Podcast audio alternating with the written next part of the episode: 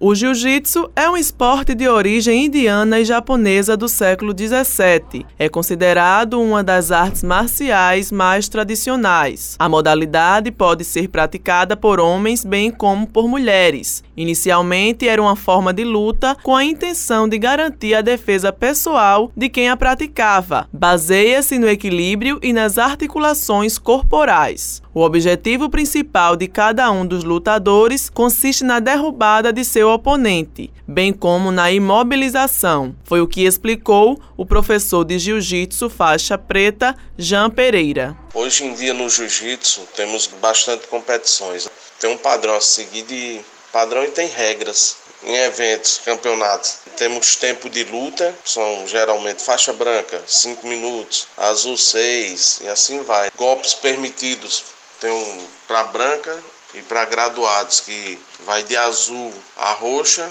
alguns golpes são permitidos nessas faixas e marrom e preta, que aí na marrom e preta você já pode chave de pé, chave de joelho, chave de calcanhar. São esses os golpes permitidos a mais na marrom e na preta. Essa parte hoje em dia é muito utilizada para eventos. Hoje o jiu-jitsu tem essas duas vertentes, defesa pessoal e jiu-jitsu para competição. Também hoje em dia é muito utilizado nas academias é o jiu-jitsu executivo. É para aquela pessoa que já não quer mais essa adrenalina toda, que evita, que tem medo de se machucar, mas aí já vai para tirar aquela carga de estresse do dia a dia. Né? Então são essas divisões que acontecem dentro do jiu-jitsu para que possa proporcionar um treino para todas as idades e classes sociais. Lá não tem essa divisão. Você entrou no tatame, todo mundo é um só. Consiste basicamente em, como os caras dizem, render o outro, que na verdade é imobilizar o outro, chegar à finalização, às tapinhas, fazer com que seu oponente desista. Então são esses alguns golpes, é, armlock, americana, triângulo, omoplata, tem vários estrangulamentos, né? Estrangulamento de lapela, Ezequiel, Mata-Leão, que é o mais conhecido. O jiu-jitsu não é uma modalidade dos Jogos Olímpicos. Para dividir os aprendizes de acordo com seu desempenho, baseia-se numa sequência de cores. Nessa modalidade, o vencedor da luta é aquele que, ao final da partida, obtenha a maior soma final. Jean Pereira comentou sobre esses aspectos. A divisão de faixas no jiu-jitsu começamos pela branca. A branca não tem idade, nem para iniciar idade mínima ou máxima. Então temos a divisão dela também no kids, a criançada, que são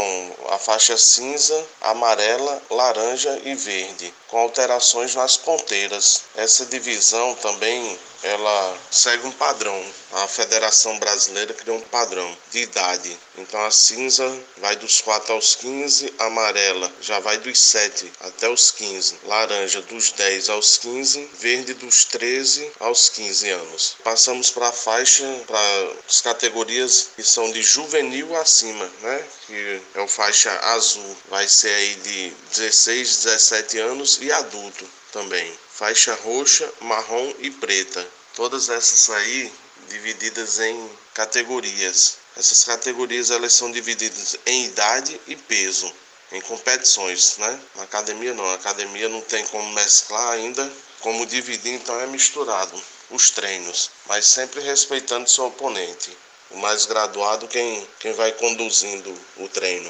Lucas Ferreira tem 18 anos, é comerciante e faixa azul no jiu-jitsu, esporte que pratica há 3 anos. Ele falou sobre sua entrada na modalidade e o que espera para o futuro dentro dela. Foi curiosidade. Eu morava dentro de uma comunidade Aí eu já era praticante de sandá, boxe chinês. Aí eu via sempre o pessoal passando com os kimonos e eu fui e perguntei. Eu não, era um amigo meu passou, aí fazia até tempo que eu tinha visto ele. Aí eu perguntei onde é que tinha e o que era, porque ele tava com kimono. Porque eu já fiz judô, eu achava que era judô. Aí ele disse, não, é jiu-jitsu, era um projeto. Lá no Centro de Juventude de Mangabeira, atrás do Colégio Luiz Ramalho, ele me apresentou lá, eu continuei indo. Terminou, depois de um tempo ele saiu, eu continuei. Ah, é importante demais para mim. Mudou muito. Questão de estresse eu tinha muito, até sem ter. Questão de, tipo, desopilar. Né? Tínhamos problemas dentro de casa, tirava tudo no meio de treino com amigos. É bastante importante.